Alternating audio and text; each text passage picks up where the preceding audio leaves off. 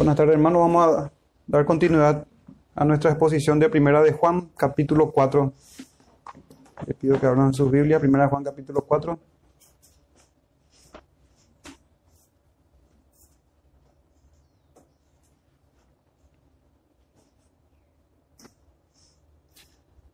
Y antes, hermanos, les pido que vayamos juntos en oración al Señor, por favor. Padre nuestro, te damos gracias, te pedimos, por favor, Señor, que, que nos hables por medio de tu Santa Escritura, que nos enseñes, Padre nuestro, cuál es tu voluntad para nosotros. Te pedimos, por favor, Señor, que nos des, nos concedas oídos, Señor, para, para oír la voz de tu Hijo Jesús, de nuestro buen pastor, para oír tu voz, Padre nuestro, para oír la voz de tu Santo Espíritu en tu Escritura.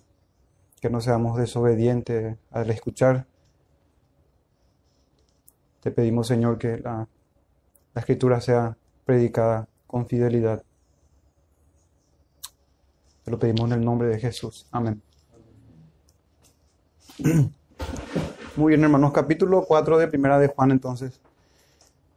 Vamos a leer del verso 1 al verso 6, sin embargo, hoy vamos a meditar, hermanos, sobre el verso 1, sobre el primer versículo. En la siguiente oportunidad tocaremos el verso 2 y el verso 3, y en una tercera parte, el verso 4 al 6. Pero vamos a leer entonces hasta el verso 6 y vamos a quedarnos hoy en el verso 1 del capítulo 4. Dice así, Amados, no creáis a todo espíritu, sino probad los espíritus si son de Dios, porque muchos falsos profetas han salido por el mundo. En esto conoced el espíritu de Dios. Todo espíritu que confiesa que Jesucristo ha venido en carne es de Dios, y todo espíritu que no confiesa que Jesucristo ha venido en carne no es de Dios. Y este es el espíritu del anticristo, el cual vosotros habéis oído que viene y que ahora ya está en el mundo. Hijitos, vosotros sois de Dios y los, y los habéis vencido, porque mayor es el que está en vosotros que el que está en el mundo. Ellos son del mundo, por eso hablan del mundo y el mundo los oye. Nosotros somos de Dios. El que conoce a Dios nos oye. El que no es de Dios no nos oye. En esto conocemos el espíritu de verdad y el espíritu del error. Amén. La verdad, hermanos, eh, muchos, muchos escogen estos versos del 1 al 6 para predicar. Pero se me hizo difícil realmente. Preparando el sermón lo iba a tomar hasta el verso 3. Pero se hizo difícil también, hermanos. Por el contenido de este primer verso justamente. Que dice, y vamos a tocar eso hoy, que dice, amados, no creáis a todo espíritu. Y lo contrario, entonces, si no, probad los espíritus si son de Dios, porque muchos falsos profetas han salido por el mundo. Es cierto que los versos siguientes nos dan, nos dan los elementos o la manera o la forma de cómo probar y cómo comprobar tocante a la doctrina de Jesucristo. Ahí es donde tropieza todo predicador o falso profeta. En la piedra de tropiezo, hermanos. En, en predicaciones antropocéntricas. Y más cosas que pudiésemos mencionar, pero vamos a dejarlo para otro sermón. Hoy vamos entonces, hermanos, a considerar seriamente este primer versículo como una advertencia a nosotros. No creáis a todo espíritu. Se titula entonces nuestro sermón y vamos a estar respondiendo algunas preguntas, hermanos, del por qué se nos advierte sobre esto y se nos manda a no creer y a probar cuál es el peligro de las falsas enseñanzas, cómo engañan los falsos profetas, cómo ponerlos a prueba también. Estaremos entonces respondiendo a esas, procurando responder a esas preguntas. Quiero que se fijen, hermanos, y, y, conecten el versículo número 14 del capítulo 3 con el verso 1 del capítulo 4. Y van a ver, hermanos, cómo se menciona al Espíritu Santo y seguidamente a otros espíritus. En el verso 4 al final tenemos, y en esto sabemos, el versículo 24 del capítulo 3, y en esto sabemos que Él permanece en nosotros, y ahí está, por el Espíritu, el Espíritu Santo, por el Espíritu que nos ha dado. Y seguidamente, amados, no creáis a todo espíritu. Ese contraste, hermanos. Muchos pudiesen decir, yo tengo al Espíritu Santo, o un predicador, o un profeta, y en aquel tiempo con más razón, hermanos, con más razón. Muchos decían hablar de parte de Dios, estar influenciados por el Espíritu Santo. Entonces está necesario, y hasta, hasta ahora para nosotros también, examinar las doctrinas, examinar a los maestros, ser examinados. Todos debemos hacer eso, hermanos. Examinarnos a nosotros mismos también. Entonces es interesante notar el contraste que hay entre el Espíritu Santo, que nos es dado a los creyentes, en contraste, hermanos, con otros espíritus que no son nada santos, espíritus inmundos, espíritus de demonios. ¿Qué significa para Juan, para el apóstol Juan, para la escritura también esto, esto de espíritu? ¿Qué significa en este texto en particular, en este verso 1? Espíritu. Yo creo que la respuesta la tenemos ahí mismo, hermanos. En el mismo verso 1 dice, porque muchos falsos profetas han salido por el mundo. Entonces, en este versículo se superponen el espíritu con los profetas. Espíritu y profeta. Es como decir, hermanos, prueben a los profetas, prueben sus enseñanzas. No creáis a todo espíritu. Entonces eso, es como decir, no crean a todo maestro. No crean a todo predicador. Y eso debe partir de nuestra iglesia local. Examinar ustedes. No crean a todo maestro, a todo predicador, toda enseñanza o toda doctrina. Y no debemos olvidar, hermanos, que no se limita solamente a los agentes humanos. Los falsos profetas son los embajadores de espíritus engañadores por lo tanto, son maestros de doctrinas de demonios. Miremos, hermanos, un texto en donde el Espíritu Santo, muchas, justamente que hacemos mención en este verso 24 del capítulo 3, como, en un texto el Espíritu Santo dice claramente lo que estamos hablando recién ahora, lo que estamos hablando ahora. En 1 Timoteo 4, de versículo 1 en adelante, dice, dice el apóstol Pablo a Timoteo, pero el Espíritu dice claramente, Así que no debemos, hermanos, esperar nosotros alguna manifestación de espirituales y estar ahí con algunas cuestiones místicas, hermanos. Miremos lo obvio y lo evidente, las doctrinas y las falsas enseñanzas. Esa es la manera, hermanos, de identificar los espíritus. Dice el texto que estamos leyendo, 1 Timoteo 4, verso 1, pero el Espíritu dice claramente que en los posteros tiempos algunos apostatarán de la fe. Y aquí viene, escuchando a espíritus engañadores y a doctrinas de demonios. y dice el verso 2, por la hipocresía de mentirosos que teniendo cauterizada la conciencia, y verso 3, prohibirán casarse. Ahora, ¿cuál es la religión cristiana o dentro de la cristiandad que ha llegado en los postreros días a prohibir el casamiento? Existe solamente una secta destructiva y es el catolicismo romano. Ellos son los únicos hermanos. Solamente aplicable a ellos. El Espíritu Santo dijo claramente al apóstol que vendría el tiempo en donde algunos apostatarían de la fe y se ha convertido en, la denominación mayoritaria dentro de la cristiandad. Prohibirán casarse y mandarán abstenerse de alimentos ¿Quiénes son los que se abstienen de alimentos, hermanos? Los adventistas. Hermanos siameses, hijos de Satanás. Recordando que de ahí, hermanos, muchos hemos salido y venido. Hemos salido de esa cueva de demonios. Pero es notable. ¿Cómo puede ser que algo relacionado a los alimentos pudiese tener ocasionar tanto daño y ser una doctrina de demonios? Entonces, hermanos, el Espíritu mismo dice claramente, no es solamente, no son meras enseñanzas, está relacionado con actividad espiritual demoníaca. La Biblia, herencia reformada, dice, sobre esto. Poderes espirituales operando en profetas, en personas, en profetas, que reclaman un don extraordinario para hablar revelaciones divinas. En ese tiempo de nueva revelación, la iglesia apostólica tuvo que probar si eran de Dios. Otro comentarista dice, los falsos profetas y maestros son las expresiones físicas de fuentes espirituales demoníacas. Entonces las dos cosas debemos de considerar, hermanos. No mera espiritualidad o espiritismo que pudiese haber en un mundo, en el mundo de las tinieblas, o no, no solamente doctrinas falsas, sino que ambas cosas, hermanas, relacionadas, hermanos, perdón, relacionadas. Ambas cosas.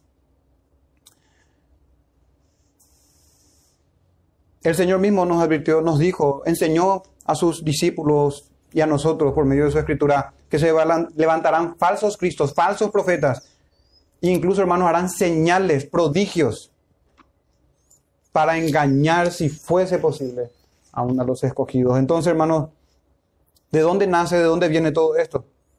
¿Y por qué el apóstol Juan nos ordena, nos advierte sobre esto? Quiero que examinemos o meditemos, hermanos, nosotros sobre el primer falso profeta. El primer falso profeta fue la serpiente antigua, hermanos, fue este medio que el diablo utilizó. Eva fue la primera persona que cayó en el engaño del diablo. Desde ahí en adelante es necesario probar los espíritus si son de Dios. En Génesis capítulo 3, verso 4 dice la palabra del Señor, entonces la serpiente dijo, entonces la serpiente dijo a la mujer, no moriréis. Y conocen, hermanos, cómo se da el desenlace en este hecho terrible. Lo que posiblemente no hemos considerado, hermanos, es que Pablo dice a Timoteo que la mujer siendo engañada incurrió en transgresión. En 1 Timoteo 2.14, el engaño es un acto que induce al error por al menos dos maneras, tergiversando la verdad, ocultando la verdad, una tercera, negándola también, que es la manera más evidente. Pero son engaños, falsos mensajeros, falsos profetas, falsos espíritus. Imagínense, hermanos, por eso ahí inicia todo y ahí el pecado entró en el mundo. La mujer vio que el árbol era bueno para comer, dice. Ella comió, dio a su marido, quien también comió con ella. El pecado de nuestros primeros padres. Y nuestro verso, hermanos, uno dice, Amados, no creáis a todo espíritu. Es impresionante, hermanos. Aquí podemos ver una fe, entre comillas, que lleva a la perdición. Una fe que lleva a la perdición. Es impresionante realmente que el testimonio de la escritura sea esta, que ella nos diga, no crean. Hermanos, este es el libro de la fe. Y el libro de la fe dice, no crean todos los espíritus. Esa es la palabra que hemos de creer. Hemos de creer que no tenemos que creer todo lo que se nos dice, hermano. Examinar las escrituras antes. Entonces aquí tenemos una fe que lleva a la perdición. ¿Y cómo es tan contrario, hermano, esto de no creer de manera impresionante? Aquí se dice que no creamos Siendo que Juan, tanto en su evangelio como en su carta, escribió esas cosas para que creamos, dice. Pero para que creamos que Jesús es el Cristo y creyendo en Él tengamos vida eterna. El mensaje siempre debe centrarse en la persona del Señor Jesús, sin tergiversar nada, sin adulterar nada, hermanos, de Él, de sus atributos, de su persona, de su obra, de cómo llegarnos al Señor de cómo somos beneficiados por la obra del Hijo, etc. También en 1 de Juan 5:13 dice, estas cosas os he escrito a vosotros que creéis en el nombre del Hijo de Dios. Y bueno, finaliza ese verso diciendo, para que creáis en el nombre del Hijo de Dios. Juan escribe claramente para que creamos. Pero sorprendentemente en este verso dice, no creáis a todo espíritu.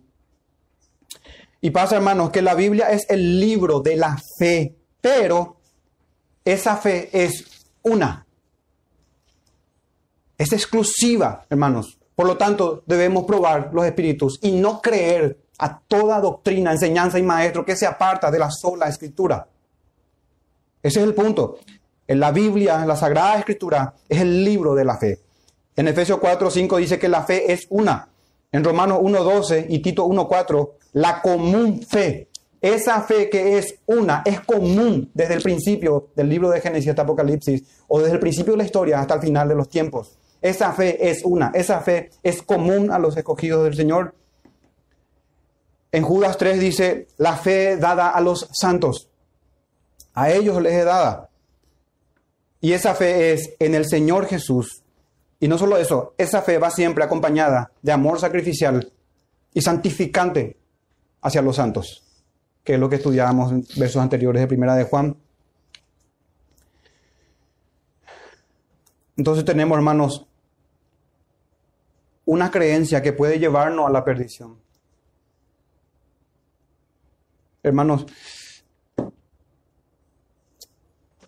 aquí tenemos una advertencia solemne que tenemos que tomarla con mucho eh, interés, con mucha seriedad, una advertencia a no creer, hermanos, las enseñanzas, todo lo que se nos dice, todo lo que se nos cuenta, cuando alguien viene con la escritura, cuando cita la escritura, todos nosotros debemos comprobar.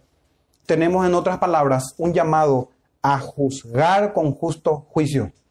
Debemos de ejercer un juicio, debemos hacer un examen, debemos de sopesar, debemos de evaluar, hermanos, si lo que se nos presenta es realmente como se expresa.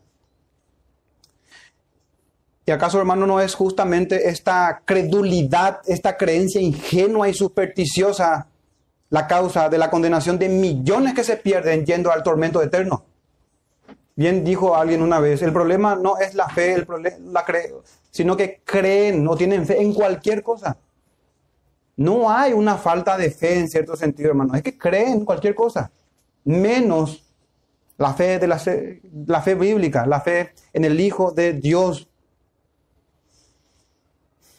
¿Y cuál es la fe que lleva a la perdición? Entonces, toda creencia que no sea la que está expresamente o la que está en su escritura, expresa o implícitamente. El apóstol dice, no creáis. La pregunta que podemos hacer, hermano, es ¿por qué? ¿Por qué el apóstol nos dice a nosotros que no creamos?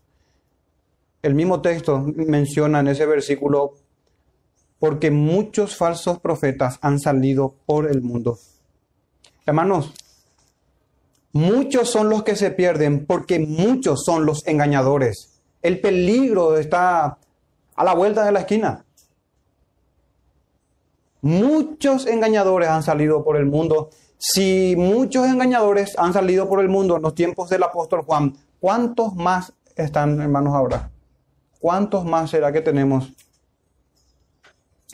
Si son tan amables, hermanos, solamente dos versos, pero quiero mostrarles en el Mateo capítulo 7 y mostrarles, hermanos, el verso 14 con el verso 15, que tratemos de darle una lectura natural sin los subtítulos que, que nos dan las traducciones.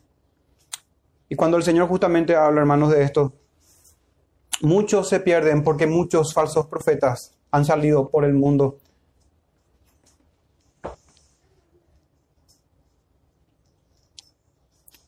Capítulo 7, verso 14 del libro de Mateo, el Evangelio.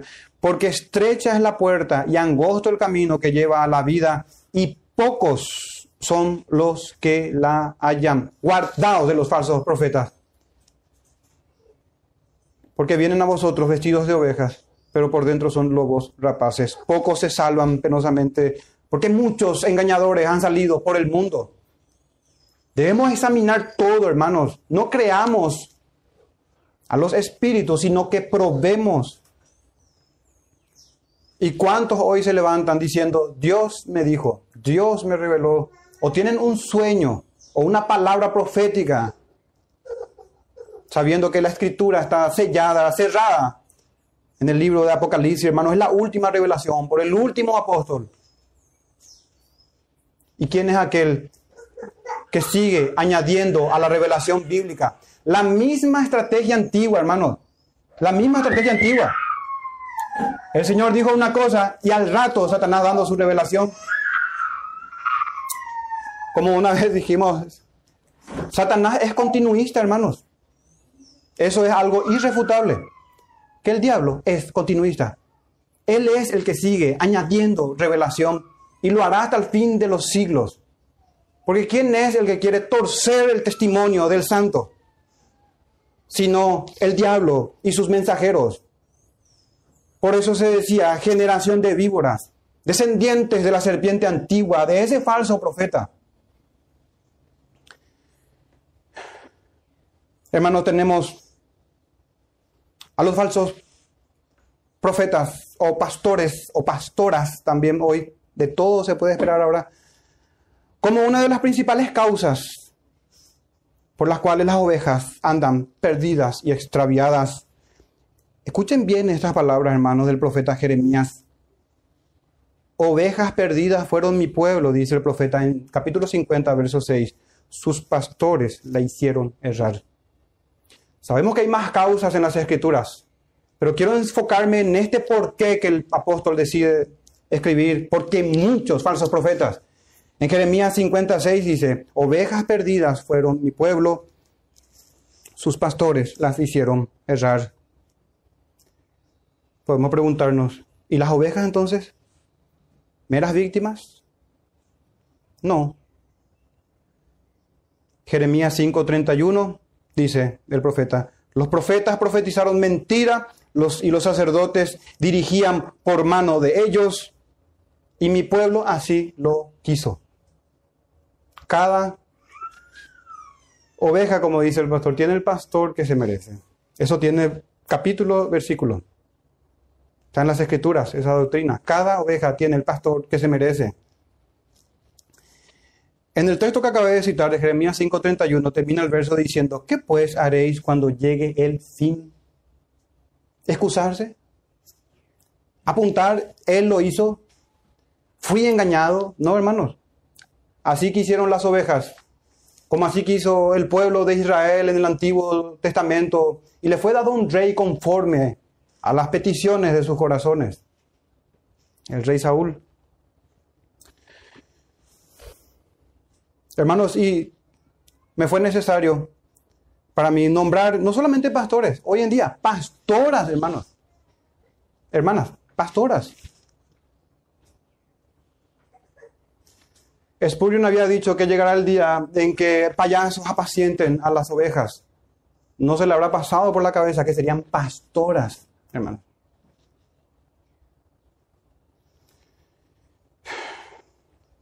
Y es necesario en nuestro tiempo hacer una mención, un apartado especial. El liderazgo de la mujer en una iglesia local, hermano, es tan fatal para la fe que su sola aspiración emerge por el diabólico deseo de decapitar a la iglesia de Cristo, quitar la cabeza, quitar su gobierno establecido por Dios pero Cristo es Señor de la cabeza y Él vive por los siglos de los siglos. Él gobierna y cuida eficazmente a su iglesia por medio de hombres que también saben cómo gobernar su casa. Primera de Timoteo 3, 5. Así como es claro, hermanos, que el hombre, que es el hombre quien gobierna el hogar, hago alusión o eco de 1 de Timoteo 3:5. Así como es claro que es el hombre quien gobierna el hogar, así y más claro es que son los hombres los que deben gobernar la iglesia. Deben. No se les pregunta si quieren o no, deben. Deben obedecer al mandato, no, deben, no debemos huir de la responsabilidad. Sabemos que el marido es cabeza de la mujer. En Efesios 5:23, el marido es la cabeza de la mujer, así como Cristo es la cabeza de la iglesia. Así que si hemos de abandonar al Señor cambiando el gobierno de la iglesia, hermanos, entreguemos también nuestros hogares y que nos gobiernen los niños, tanto en la iglesia como en el hogar. Hagamos todo al revés, ya nada más entonces, hermanos. Hagamos todo del revés. Y muchos falsos maestros, ni, en la escritura se menciona que falsas pastoras se levantarían. Hermano, eso no existe, hermano. Ni en el libro del mormón, ni en los... no existe semejante aberración de la iglesia evangélica contemporánea. Y bueno, y los efectos o los resultados están a vista de todos. Vayan y miren el desorden generalizado, el sensualismo de las pastoras, entre comillas, un pueblo entregado al pecado y a la malicia, a la maldad, a la perversión, un culto totalmente inventado. Y queridas hermanas, no es que ustedes no tengan cualidades, es que muchas veces pueden tener mayores cualidades y dotes, dones, atributos de carácter, de inteligencia, de preocuparse por los hermanos.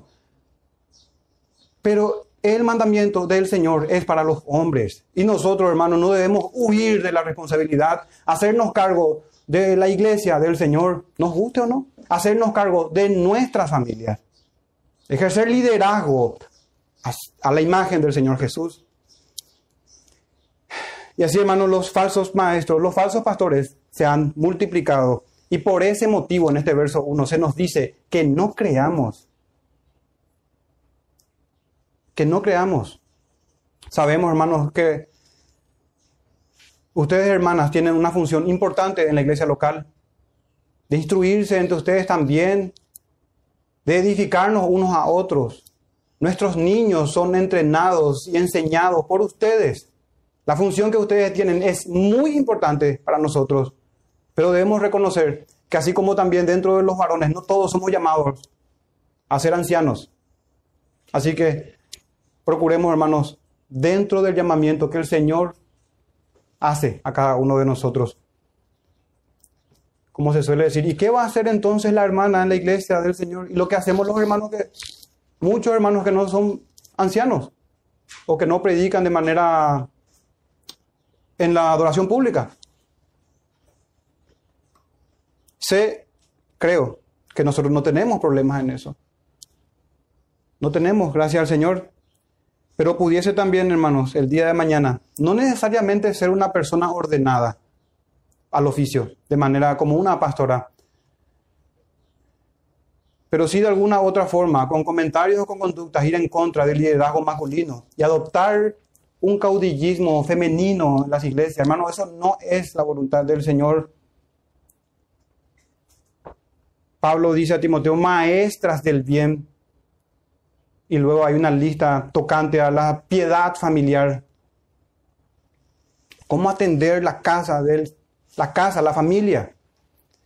El mundo lo entiende como machismo, nosotros lo vemos como un llamamiento solemne y glorioso para nuestras hermanas, ocuparse de la familia.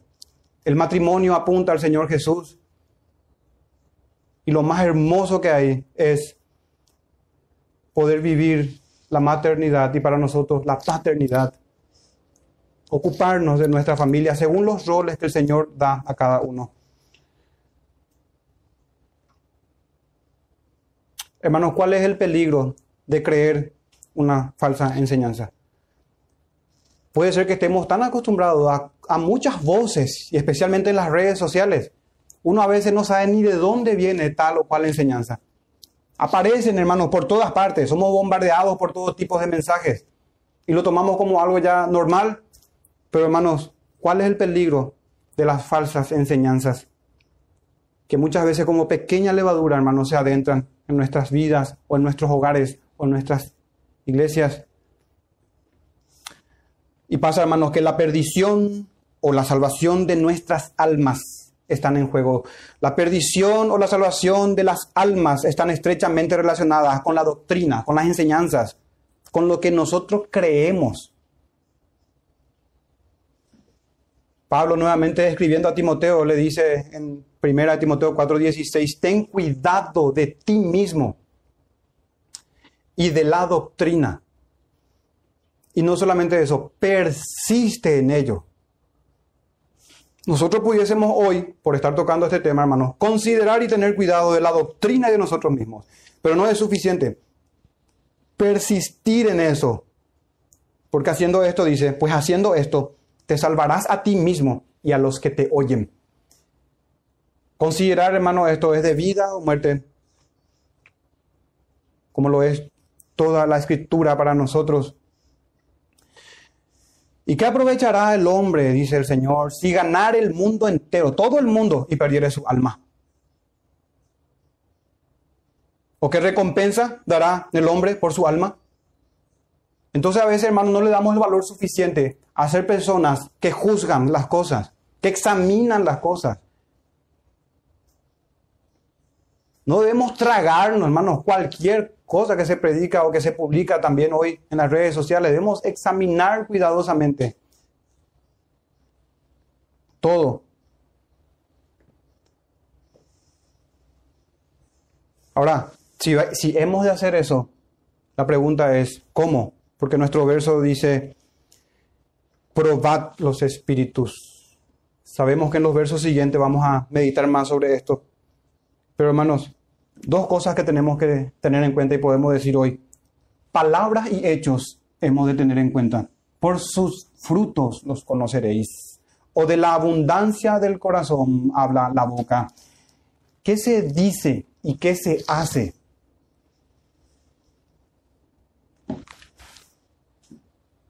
Los fariseos predicaban de Moisés. Ellos decían, pero no hacían. Otro grupo sabemos, hermanos, y la mayoría de ellos agregaban a la ley de Moisés también. Pero hermanos, meditemos brevemente sobre las palabras y los hechos de los falsos profetas para tener nuestro sentido ejercitados y poder discernir cada cosa, cada mensaje, cada imagen o letra, cada mensaje, mensaje que se comparte a nosotros o que llega, hermanos, a nosotros. Cada sermón, cada predicación tenemos que considerar, hermanos, las palabras. El diablo es mentiroso y padre de mentira. Su arma letal es la palabra.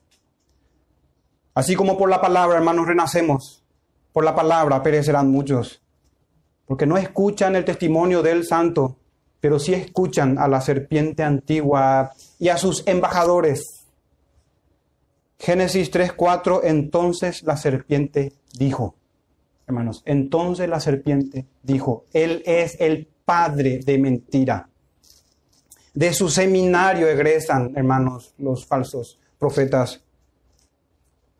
Y podemos decir nosotros, qué bueno, o cualquiera que pudiese escuchar, hermanos, me refiero o me dirijo a alguien que no cree en realidad en el Señor Jesús, Qué bueno que eso es de la serpiente antigua o de los falsos maestros. Qué bueno que yo no soy un maestro, por lo tanto no puedo ser un falso profeta. El apóstol Pablo dice en Romanos 3:13, con su lengua engañan. Todo aquel que no está en Cristo es de alguna u otra manera, en mayor o menor medida, un anticristo y un falso profeta. los seres humanos y los, el hombre natural tiene una lengua engañosa, mentirosa, venenosa lengua. Y nosotros, hermanos, no somos de alguna manera también exentos totalmente a eso, porque con nuestra lengua herimos muchas veces, mentimos también, por más que ese pecado no se enseñoree de nosotros. Pero ahí está el peligro, hermanos. Por eso decía, decía Pablo a Timoteo, ten cuidado de ti mismo. Y por eso Pablo también tenía cuidado de sí mismo. Entonces hemos de considerar, como les dije, hermano, para saber cómo engañan y para poder probar los espíritus, hemos de considerar las palabras y los hechos. Vayamos, hermanos, primeramente a las palabras. E imitemos a los vereanos. Debemos mencionar, hermanos, también que el peligro viene de adentro, de la iglesia es de la iglesia, hermanos. Los falsos profetas no vienen de afuera, vienen de la iglesia.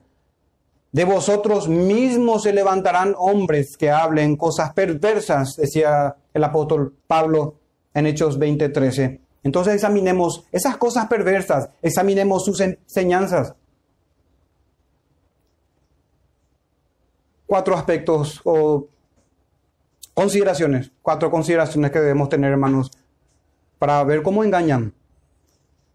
Y la lista obviamente no es exhaustiva.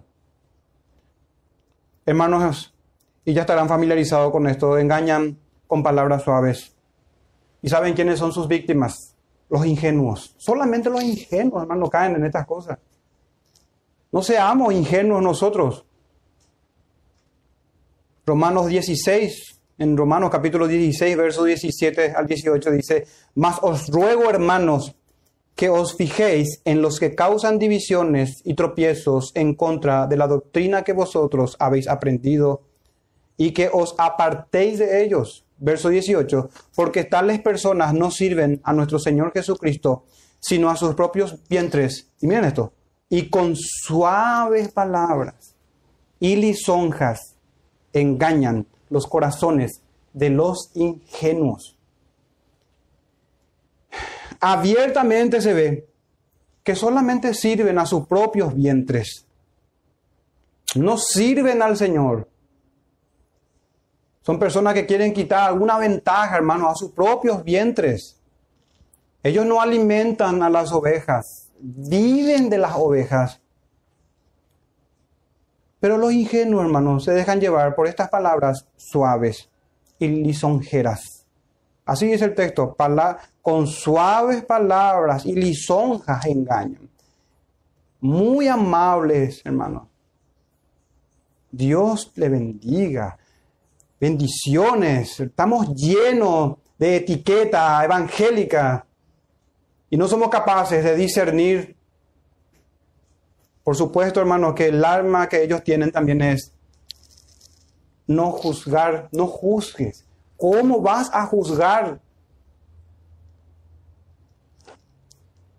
Eva fue una de ellas, hermanos, nuestra madre, la madre de todos los hombres, la esposa de Adán, fue engañada, no juzgó y engañada incurrió en transgresión. Y el caso de Adán, penosamente peor, ni siquiera fue engañado, pecó de manera sorprendente e inexplicable. Entonces, hermanos, una de las formas de distinguir es esto. Pero no me malentiendan, hermanos. No significa que los hermanos, los cristianos o los ministros del Señor deben hablar ásperamente, ¿no? es que la suavidad o las palabras amables, hermanos, condicen con su comportamiento y con su conducta. Otra forma de conocerlo, hermanos, es que existe una notable escasez de amonestación. Ellos siempre están predicando sobre cómo obtener o vencer tal o cual cosa. Lo que se conoce hoy como una teología antropocéntrica. Siempre, hermanos, con su mensaje motivador. Siempre con algún beneficio que pueden quitar los oyentes, pero no tienen la doctrina de Cristo en sus labios. Entonces, una de las formas de distinguirlos es, hermanos, que es notable, pero esto es notable, existe una notable escasez de amonestación. Ezequiel 33, 7 dice,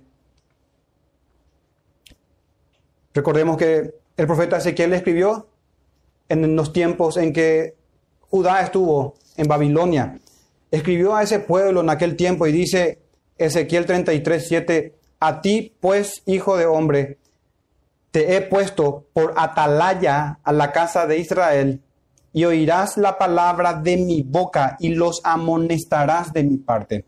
Esta es función de un atalaya, es función de un profeta, a no ser que el pecado sea una mentira y que no haya pecado en el mundo. A no ser que digamos, como los mentirosos, que no, yo no tengo pecado. El que dice que no tiene pecado es mentiroso y le hace a Dios mentiroso, porque el Señor es el que protesta contra nosotros desde el cielo por los pecados de nosotros, hermanos. Y una notable manera de conocer a los falsos profetas es que obvian las amonestaciones. Y eso se hace evidente, hermanos. Y en estas características que vamos, que les estoy citando, unas están relacionadas con otras. Unas con otras. Otra manera, hermanos, la tercera, de identificar a los falsos profetas es por una consejería no bíblica. Una consejería no bíblica. Aconsejan mal y llevan por medio de su consejo, ya sea personal o desde el púlpito o de, cualquiera, de cualquier manera, aconsejan rebelión contra el Señor. Deuteronomio 13:5 el verso 2 dice, hermano, cuando uno se le, un profeta se levante dentro del pueblo y dice, vamos en pos de dioses ajenos que no conociste y sirvámosle. Esta siesta nada más estábamos estudiando cómo podemos hacernos imágenes falsas de Dios. De alguna u otra manera ser arrastrado por el engaño y tener a un Dios falso y seguir a un Dios que no es el Señor de las Escrituras. Y cuando alguien lleva al pueblo, hermanos, a extraviarse del Señor. Tenemos en ese mismo capítulo de Deuteronomio 13, verso 5, tal profeta o soñador de sueños ha de ser muerto. Pero yo no me preocupo por eso ahora, hermanos. Aunque no me preocupo por eso, sino por lo que dice a continuación, por cuanto aconsejó rebelión contra Jehová, Dios vuestro. Una consejería maldita es penosamente también uno de los distintivos de un falso profeta. No solamente palabras lisonjeras, no solamente una escasez notable de amonestación, sino también una consejería no bíblica. ¿Qué es lo que aconsejan? Tenemos en Deuteronomio 13:5, por cuanto aconsejó rebelión. Hermanos, nosotros también, cada uno como oveja, ¿qué aconseja a su hermano? ¿Qué aconseja a su compañero de trabajo, compañero de estudio? Vecino, amigo, conocido, ¿qué aconsejo? ¿Qué consejo damos? ¿Qué tipo de consejeros somos? Otra forma, la cuarta, de conocer a los falsos profetas, cómo engañan por medio de sus palabras, es que son profanos, hermanos. Son profanos. Ezequiel 22, 26 dice, sus sacerdotes violaron mi ley y contaminaron mis santuarios. Entre lo santo y lo profano no hicieron diferencia, ni distinguieron entre inmundo y limpio. Y de mis días de reposo apartaron sus ojos. Y yo he sido profanado en medio de ellos. Es lamentable, hermanos, y es triste, pero debemos reconocer el estado de las iglesias evangélicas hoy. La lista no es exhaustiva, solamente Cuatro consideraciones a, cuatro puntos a tener en cuenta. Es notable, hermano, que hoy no se tiene una diferencia, no se hace diferencia entre lo santo y lo profano. Tiempo faltaría para enunciar punto por punto de cómo se ve esto en la adoración, cómo se ve esto en el manejo de la escritura, cómo se ve esto en el culto. Hace poco nada más, hermanos, escuché y compartí con algunos una alabanza evangélica que decía remolineando y al momento daban vueltas. Ese es el nivel, hermanos, de profanación. Y ni hablar del día del Señor. Es el día de los deleites. No es penosamente para el pueblo del Señor. El día del Señor es el día ya que tuvimos restringido por el mandato de trabajar, porque es un mandato el trabajar. Ya que tuvimos, hermanos, en esa camisa de fuerza al trabajo, qué mejor cosa que el domingo, dedicarnos no a la adoración, a hacer lo que mejor nos gusta, a dedicarnos al comercio, al trabajo, a la codicia, a la avaricia y a cuantas inmundicias se pudiesen citar Qué pena, hermano, pero es uno de los distintivos. Y el pueblo así lo quiso. Y el Señor le concedió ministros que guíen a las ovejas por caminos de destrucción. No consideraron de mis y, y de mis días de reposo apartaron sus ojos. Así de sencillo. ¿Y cómo? Con algún maquillaje teológico. Con algún maquillaje, de alguna manera, hermanos, Mutilar el decálogo. Mutilar el decálogo. Hermano, ¿y qué tenemos con sus hechos? Pero antes de pasar con sus hechos, tengo también anotado, hermanos, una quinta manera o una consideración más de los falsos profetas. En segunda de Pedro, capítulo 2, segunda de Pedro, capítulo 2, verso 3 dice, y leo desde el verso 1. Del verso primero. Pero hubo también falsos profetas entre el pueblo. Siempre, tanto Juan como Pablo y Pedro se remiten a los tiempos antiguos. Pero hubo también falsos profetas entre el pueblo, como habrá entre vosotros falsos maestros que introducirán encubiertamente herejías destructoras y aún negarán al Señor que los rescató atrayendo sobre sí mismo destrucción repentina. Verso 2, y por mucho y muchos, miren esto, muchos seguirán sus disoluciones por causa de los cuales el camino de la verdad será blasfemado. Y aquí viene el verso 3, hermanos, una quinta manera de reconocerlos a ellos que hacen mercadería de los hombres. Hacen mercadería. Capítulo 3, y por la avaricia harán mercadería de vosotros otra vez esto, ¿cómo? Con palabras fingidas. Con palabras fingidas. Hermanos, cantamos nosotros hace rato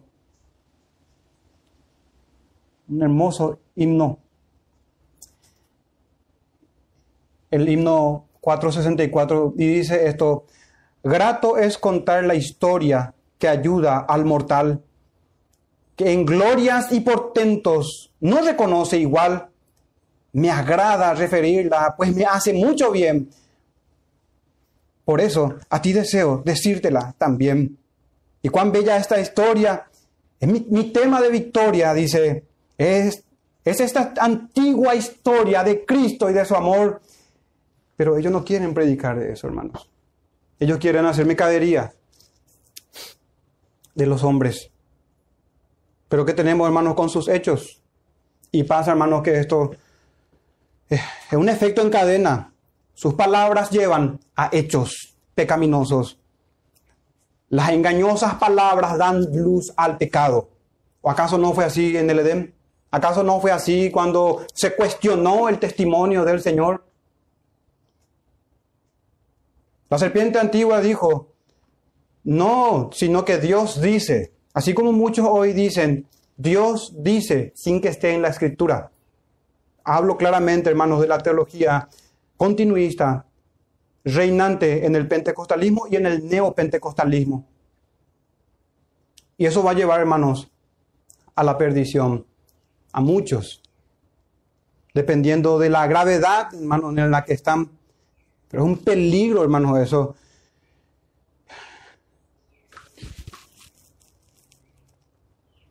Para ir avanzando, sus palabras y sus hechos. Cuando el apóstol Pablo habla a los hermanos de Éfeso, en el libro, en Efesios capítulo 5, verso 6, dice, nadie os engañe con palabras vanas, porque por estas cosas viene la ira de Dios sobre los hijos de desobediencia. Pero ¿qué pasa, hermano? Estas palabras no son meramente información, teología, no, que podemos equivocarnos en ciertas cosas, no. Debemos contender, hermano, por la verdad porque va a traer su extravío, nuestras deficiencias en el conocimiento de la escritura, que tiene que ver con la fidelidad, que tiene que ver con la obediencia. Así dice el texto, sobre los cuales, sobre los hijos de desobediencia, dice que la ira de Dios viene sobre, es por estas cosas, justamente por estas cosas, por las palabras vanas. Y el verso 7, no seáis pues partícipes con ellos porque en otro tiempo eras tinieblas y ahora sois luz en el Señor. Andad como hijos de luz. Comprobando otra vez, examinando, juzgando, comprobando lo que es agradable al Señor. Y no participéis de las obras infructuosas de las tinieblas, sino más bien reprendedlas. Pero esperen, ¿acaso no era solamente palabras engañosas? ¿Acaso no era solamente un error doctrinal? ¿No? Son sus hechos. Andar en tinieblas, las falsas doctrinas, así como en el principio, te lleva a desobedecer, desobedecer el mandamiento. Entonces, ya que hemos visto, hermanos, sobre los engaños, sobre cómo ellos engañan, en palabras y en hechos, miremos cómo ponerlos a prueba. Porque ciertamente no podemos ver los espíritus, pero sí podemos escuchar sus enseñanzas. Podemos, hermanos, escuchar sus enseñanzas. ¿Cómo probaban en los tiempos del apóstol si un predicador hablaba o no de parte de Dios? Ahí tenemos que ir para saber cómo hacer nosotros. ¿Cómo hacer también nosotros, hermanos, eso? ¿Cómo probar nosotros los espíritus, especialmente a los que dicen hablar por el Espíritu Santo? La iglesia de Éfeso, justamente, hermanos, fue elogiada en el libro de Apocalipsis por eso. El Señor les dijo en Apocalipsis 2.2, no puedes soportar a los malos y has probado a los que dicen ser apóstoles y no lo son, y los has hallado mentirosos. Es necesario, hermanos, juzgar todas las cosas, examinar, cuestionar nosotros con la escritura en la mano. Hay una necesidad de juzgar. Es así, hermano, necesidad. No es opcional, se debe ejercer un juicio, un examen, un escrutinio. Debemos probar o examinar los espíritus y para eso es necesario sopesar su doctrina, ponerlas en balanza, hermanos, si concuerdan realmente con lo que nos están dando. Poner en balanza si tiene la medida y el peso exacto. Debemos poner en balanza las enseñanzas para probar su peso auténtico y finalmente emitir un juicio. Muchos escudan de Mateo 7.1, no juzguéis para que no seáis juzgados, quitándolo totalmente de contexto, hermanos y descontextualizando el texto, serán juzgados finalmente. Porque se olvidan de Mateo, de Juan 7:24, perdón, cuando dice, no juzguéis según las apariencias, sino juzgad con justo juicio. El Señor dice, hermano, juzgad con justo juicio. Y no solamente como en los tiempos de Juan se ponían a prueba ¿Cómo lo hacían en el Antiguo Testamento? Porque hermanos, las escrituras es nuestra regla. Debemos caminar nosotros con nuestros hermanos que han sido salvados por el Señor en el Antiguo y en el Nuevo Testamento. Ezequiel 24 dice el Señor, ¿quieres tú juzgar? ¿Los quieres juzgar tú, hijo de hombre? Hoy si eso se nos dice a nosotros, vamos a responder, no, la iglesia cristiana, hoy evangélica, y también las sectas. No, ¿cómo vamos a juzgar? Responderá al Señor. Pero el profeta Ezequiel era diferente. ¿Quieres tú juzgarlos? ¿Los quieres juzgar tú, hijo de hombre? Una pregunta retórica. La respuesta es sí. Hazle conocer las abominaciones de sus padres. Así fue, hermanos, en el Antiguo Testamento. Ezequiel 22, verso 1 y 2, vino a mí palabra de Jehová diciendo, tú, hijo de hombre, no juzgarás tú, no juzgarás tú a la ciudad derramadora de sangre y le mostrarás, esto es lo importante en el juicio, mostrarás todas sus abominaciones. Y en el Nuevo Testamento, hermanos, mismo juicio, ejercer un discernimiento. En 1 Corintios 14, 29, así mismo los profetas hablan, dos o tres, y los demás juzguen. Los demás juzguen. El medio de ejercer el justo juicio es por la escritura y la oración. Sabemos, hermanos, los de Berea eran más nobles que los de Tesalónica, dice Pablo, en Lucas, perdón, en, en Hechos 17, 11. Pues recibieron la palabra con toda solicitud, escudriñando cada día. Es necesario hacer esto, hermano, escudriñar nosotros cada día, si no vamos a ser engañados.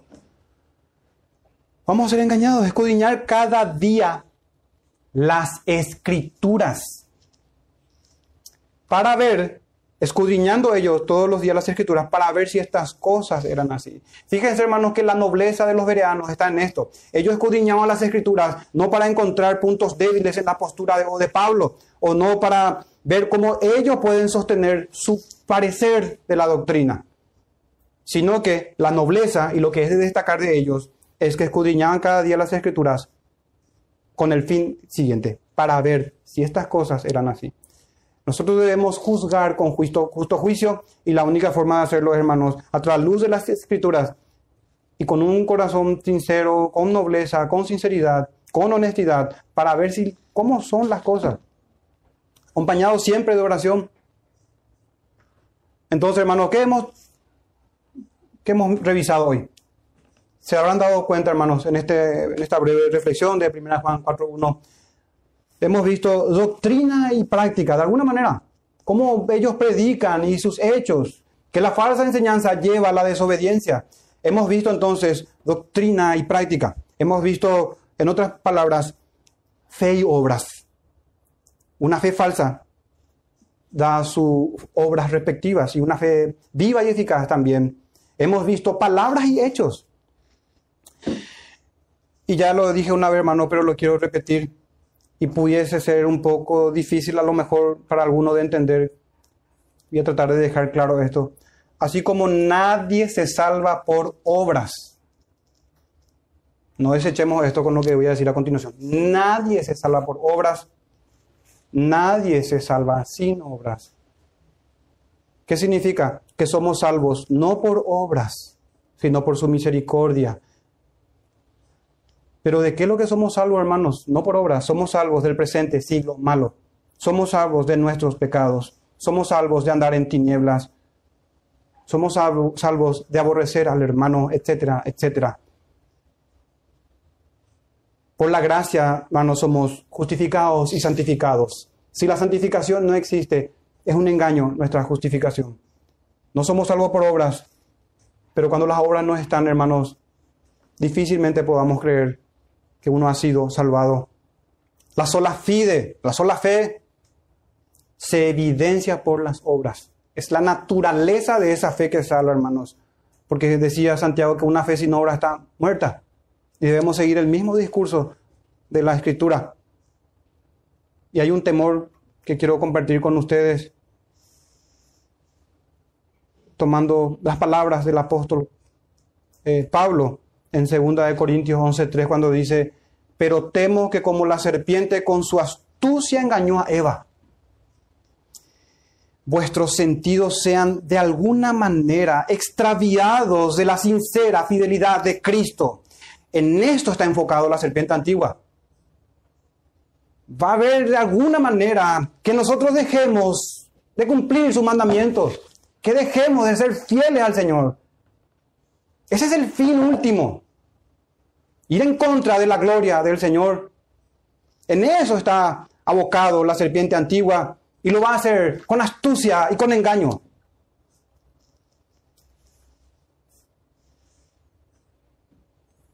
Para terminar, hermanos, versos que leeremos en los siguientes sermones. En primera de Juan capítulo 4, pero el verso 4 y 5, hijitos, vosotros sois de Dios y lo habéis vencido a los falsos profetas, a los espíritus engañadores, porque mayor es el que está en vosotros que el que está en el mundo. Y esta es nuestra esperanza, hermanos, que nosotros hemos vencido al mundo y a las falsas enseñanzas y herejías destructoras, no en virtud nuestra, sino en virtud de aquel que murió por nosotros. En los sermones siguientes estaremos examinando, hermanos, el tropiezo que es común a todos. Tropiezan en la piedra de tropiezo. El fundamento de la iglesia, que es Cristo. La piedra angular del edificio, que es el Señor. Que la única forma para ser salvo es creer en Él y ser salvos. Necesitamos perdón de todos nuestros pecados. Y el Señor Jesucristo murió en la cruz para el perdón del pecador.